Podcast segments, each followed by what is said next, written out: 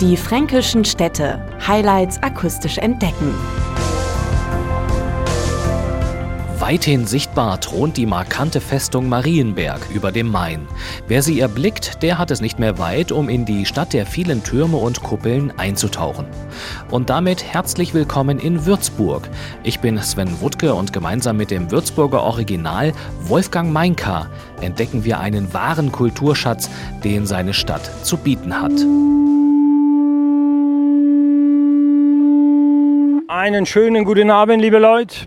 Ich freue mich, dass ihr heute Abend euch die Zeit nehmt, mich, den Nachtwächter, ein Stück des Weges zu begleiten. Nun, lasst euch einmal von mir hier mit dem Laternle und der helle Bade durch die Gessli führen. Und dabei erzähle ich euch dann interessante und lustige Geschichten aus dem alten Würzburg. Vor dem historischen Rathaus beginnen Wolfgang Meinker und seine Kollegen die Nachtwächterführung durch die Altstadt, nur einen Steinwurf von der alten Mainbrücke entfernt. Das ist eigentlich für mich noch der schönste Platz, wenn man da steht und sieht dann über der Stadt die Festung, das Käppele, rechts und links auf der Brücke die heiligen Figuren, dann auf der rechten Seite die Altstadt, wo der Dom am Ende steht. Das ist ein traumhaft schöner Platz. Da hat man Würzburg in einem Blick, da kann man sich verlieben, muss ich mal grundsätzlich dazu sagen. Dieses Wow-Erlebnis zum Verlieben genießen Besucher auch, wenn sie aus der kleinen verwinkelten Marktgasse heraustreten. Plötzlich öffnet sich hier der Marktplatz und da ist diese wunderschöne Marienkapelle mit gotischer Ansicht und und das Besondere, aufgemerkt, das sind diese schönen Figuren an der Außenfassade, die der berühmte Tillmann Riemenschneider, der Bildhauer aus Würzburg, hier geschaffen hat. Berühmt sind vor allem hier seine beiden Portalfiguren Adam und Eva. Übrigens, es waren die ersten beiden Figuren nördlich der Alpen, die nackt an einer Kirche aufgestellt waren. Also auch in gewisser Weise eine Besonderheit. Und wenn beim Stadtrundgang der kleine Hunger kommt,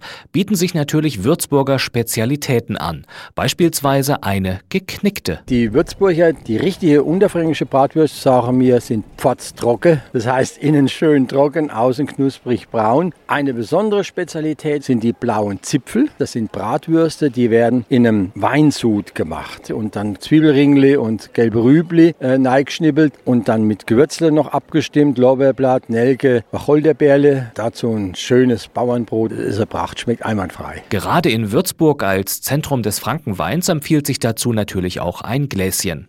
Vielleicht im Stachel, dem ältesten Weinhaus der Stadt.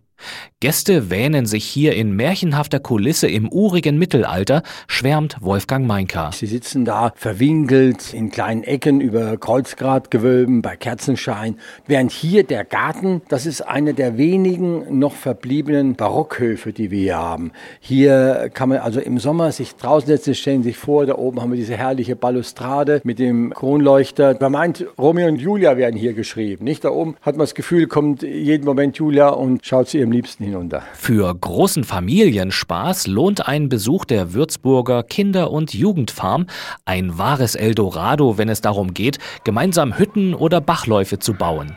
Der Abenteuerspielplatz bietet einen Parcours, um wichtige Dinge fürs Leben zu lernen, so die Leiterin der Kinder- und Jugendfarm Würzburg, Astrid Sendke. Die Kinder werden sich auseinandersetzen, zwangsläufig durch dieses Gelände mit den Elementen Erde, Feuer, Wasser, Luft mit Natur, mit Tieren. Wir haben einmal selber Tiere, die Ponys, die Esel, die Ziegen, die Schafe, die Hühner, die Enten und die Kaninchen. Und es sind sehr seltene Insekten und Amphibien dort, dadurch, dass das ein Felshang ist in der Weinlage. Sie übernehmen auch Verantwortung, indem sie uns helfen beim Füttern. Durchhaltevermögen wird dort auf jeden Fall auch geschult. Das ist ganz, ganz entscheidend, was mit Tieren möglich ist. Wenn es um eine buchstäbliche Entdeckung geht, war und ist Würzburg Schauplatz eines spannenden Experiments. Experiments.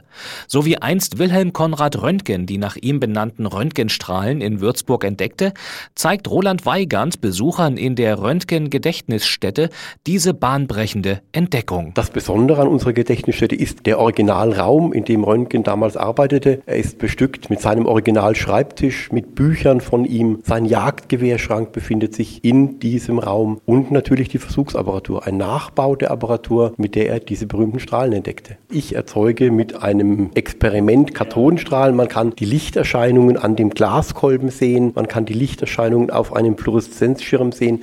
Uns verbieten Bestimmungen natürlich Röntgenstrahlen freizusetzen. Wir produzieren nur Kathodenstrahlen. Das Experiment selbst ist aber das gleiche wie beim Entdeckungsversuch. Der Besucher kann also wirklich diese Entdeckungsnacht miterleben. Zurück zum Würzburger Original Wolfgang Meinka und den kulturhistorischen Schätzen seiner Stadt.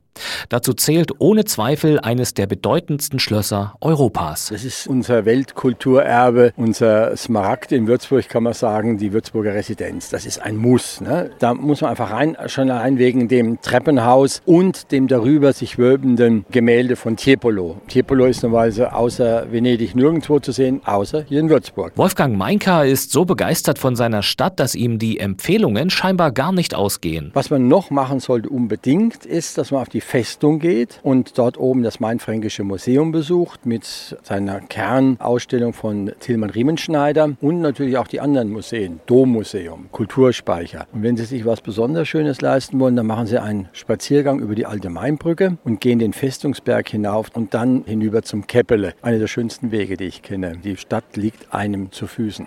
Skeppele ist eine Wallfahrtskirche oberhalb der Stadt auf dem Nikolausberg mit den Zwiebeltürmchen und einer Leichtigkeit in der Fassade, ein Schmuckstück des Barocks. Eine Kathedrale en Miniatur würde ich es mal bezeichnen. Und jemand, der Würzburg kennt wie seine Westentasche, hat natürlich noch einen Geheimtipp parat. Wir haben in der Innenstadt über zehn Klöster und fast jedes Kloster hat einen wunderschönen Klostergarten. Und das ist immer mein Geheimtipp, dass man mal in diese Klostergärten einfach reingeht. Das ist so schön abgeschieden, man kommt dann fast sogar ins Philosophieren, ins Meditieren. Also es ist ein Ort, wo man abgeschieden vom Stadtlärm sich einfach mal hinsetzen kann und eine Stille genießen kann. Und vielleicht entdecken Sie bei einem Besuch in Würzburg Ihren ganz eigenen Geheimtipp, denn die Schätze und Facetten der Stadt sind so einzigartig wie überraschend.